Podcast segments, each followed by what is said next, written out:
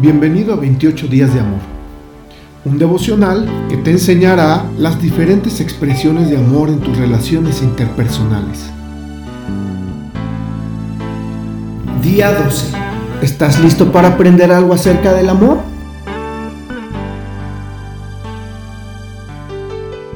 Aceptar las emociones. Marcos 3:5.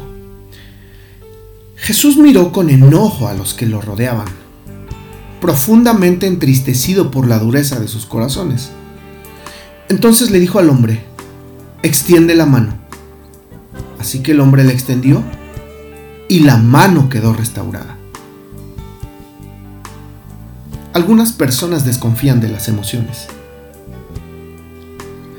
Tal vez hayas escuchado alguna afirmación como las siguientes.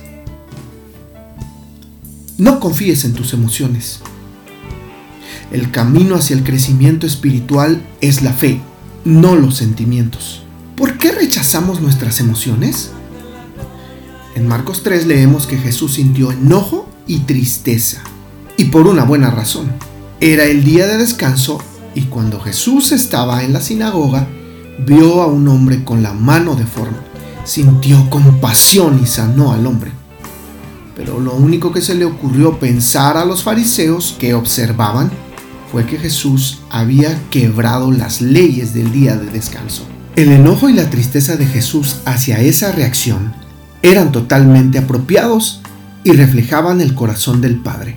Probablemente nosotros no condenaríamos a Jesús por mostrar esas emociones. Entonces, ¿por qué nos condenamos a nosotros mismos? Dios nos dio emociones para favorecer el desarrollo, la madurez, la plenitud y el gozo. Los sentimientos deberían ser nuestros colaboradores y servirnos de señales importantes. Cuando experimentamos una emoción negativa, ella nos advierte de algo que requiere atención. Piensa en las emociones como en esa luz en el tablero de tu automóvil que se enciende cuando necesita aceite. No maldecimos esa luz, nos ocupamos del problema inmediatamente. ¿Por qué no hacemos lo mismo con nuestras emociones? Cuando experimentes una emoción negativa, especialmente respecto a tu cónyuge, a cualquier familiar, a tus hijos, a tus padres. Detente un momento y analiza el verdadero problema. Si tomas un camino constructivo, la emoción habrá cumplido su propósito. Oremos.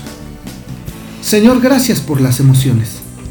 Nos creaste a tu imagen como seres emocionales.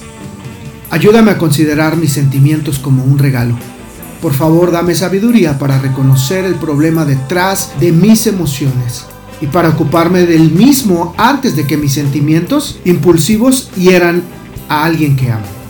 En el nombre de Jesús. Amén. Esta reflexión ha sido tomada y adaptada de los lenguajes del amor por Gary Chapman. Síguenos en todas nuestras redes sociales de Casa de Adoración Pachuca, un lugar de entrega total. Y recuerda tu corazón es la casa de adoración.